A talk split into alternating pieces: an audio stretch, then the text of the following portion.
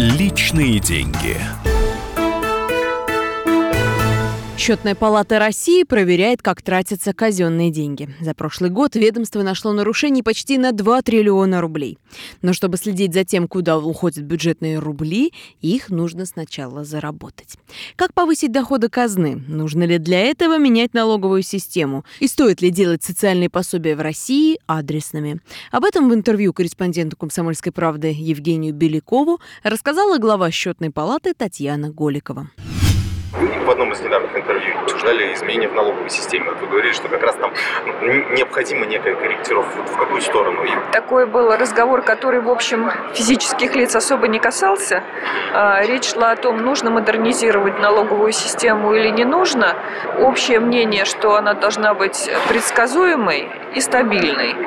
Очень много внимания было уделено таким вопросам, как наделение налоговыми полномочиями регионов страны, то есть возможностями принимать какие-то налоги и сборы, которые будут источником пополнения их бюджетов, целесообразности э, установления по федеральным налогам, которые являются источниками бюджетов регионов, льготирования на федеральном уровне или на субъектовом уровне. Ну и значительные обсуждение было посвящено вопросам общей фискальной нагрузки, не только налоговые, но и не налоговые платежи. Этот вопрос постоянно ставят работодатели справедливо, потому что здесь, э, если на это будет соответствующая воля, предстоит сделать еще очень-очень много с точки зрения реформирования законодательства. А это означает, что для физлиц не будет меняться налоговый режим? Или эти темы обсуждаются сейчас в правительстве?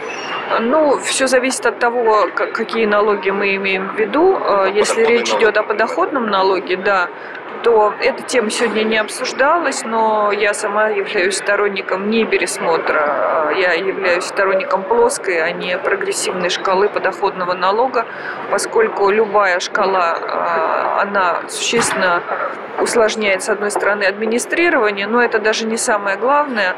Если мы вводим шкалу, значит, как, какие-то категории нам нужно освобождать от подоходного налога, а это, соответственно, в том числе выводит достаточно серьезные средства из бюджетов регионов, потому что для них подоходный является бюджетообразующим источником.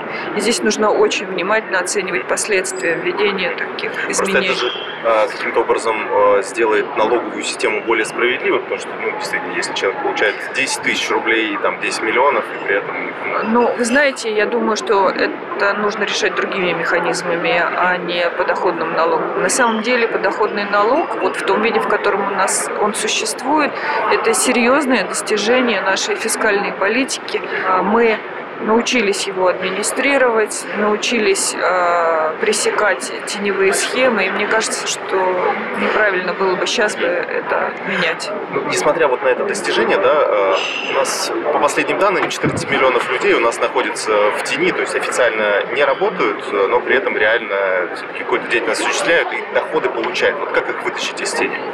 Ну, вы знаете, я думаю, что во многом здесь очень позитивную роль должна сыграть налоговая служба а, с точки зрения того инструментария, который она создает по администрированию налогов.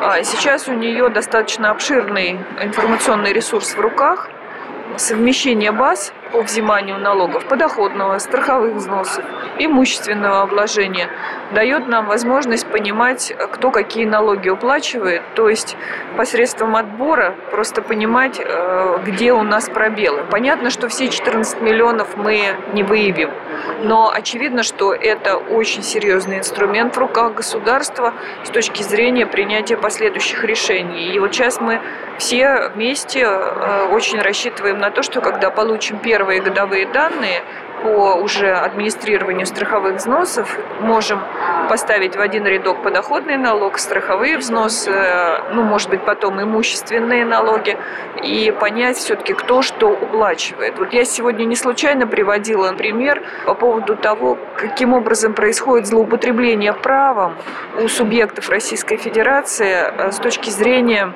установление ими льгот по транспортному налогу, когда на одного гражданина, скажем, инвалида второй группы, приобретаются дорогостоящие автомобили, которые льготируются по каждому автомобилю, да?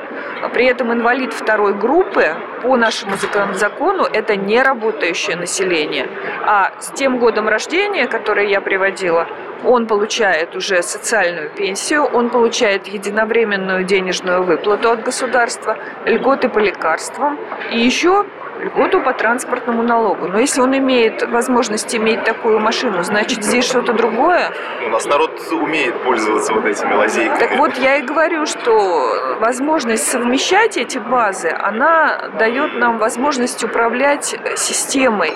И иногда очень важно, прежде чем принимать какое-то решение относительно снижения или повышения а, налогов, все-таки обладать вот тем аналитическим ресурсом, который нам дает возможность получить получить налоговая служба. Вот та самая big data, да, да, говорят. Да. А как, то есть я так понимаю, что э, пряником вряд ли уже вытащишь, то есть нужно вот именно кнутом задавать неудобные вопросы, когда вот какие-то базы будут да, сходиться, да? Да, вот, да, вот это, да.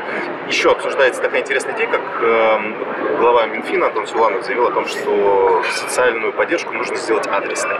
Ну, то есть, соответственно, вот убрать, например, эти 50-рублевые условные доплаты за ребенка, да, всем, вот именно добавить условно 500 рублей, но тем, кто в, эти, в этих 500 рублях действительно нуждается. Вы как относитесь к этой инициативе? Частично мы солидаризируемся с Министерством финансов, частично нет. Я постараюсь объяснить. У нас существуют разные пособия.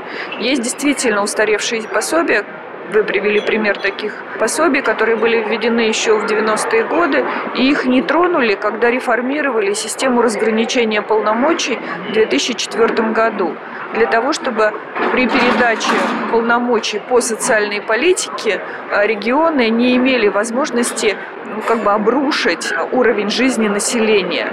Но уже прошло 14 лет, уже эти средства девальвировались. И, конечно, правильнее было бы консолидировать такие маленькие виды пособий и ресурс использовать на предоставление тем, кто реально нуждается. Есть вторая группа. Их можно назвать категориальными пособиями. Это, скажем, ветераны Великой Отечественной войны или истинные инвалиды, да? а не те, о которых мы выше говорили. Да? Тогда же, когда реформировали э, разграничение полномочий, льготы заменили на социальные выплаты. Я имею в виду льготы по ЖКХ, да, по да, транспорту, по лекарственному обеспечению, по санаторно-курортному обеспечению. Ну, и, наверное, да, да, и, наверное, мы сегодня не сможем их э, для тех, кто уже ими пользуется, отменить и ввести принцип нуждаемости. Вот для вновь назначаемых, наверное, можно было бы применительно к этим категориям. И вот, наверное, третья группа – это такие пособия типа материнского капитала. Вот я считаю, что материнский капитал должен платиться всем. Здесь мы с Антоном Германовичем расходимся, потому что я считаю, что это все-таки другая цель, это поддержка демографии. И здесь вводить адресность не нужно, потому что э, за материнским капиталом обращаются. И здесь скорее нужно рассчитывать на сознательность наших граждан, чем на желание обеспеченного человека получить э, вот это право на материнский капитал. Здесь важнее решение демографической проблемы, чем адресность. Вы слушали интервью с главой счетной палаты Татьяной Голиковой. Личные деньги.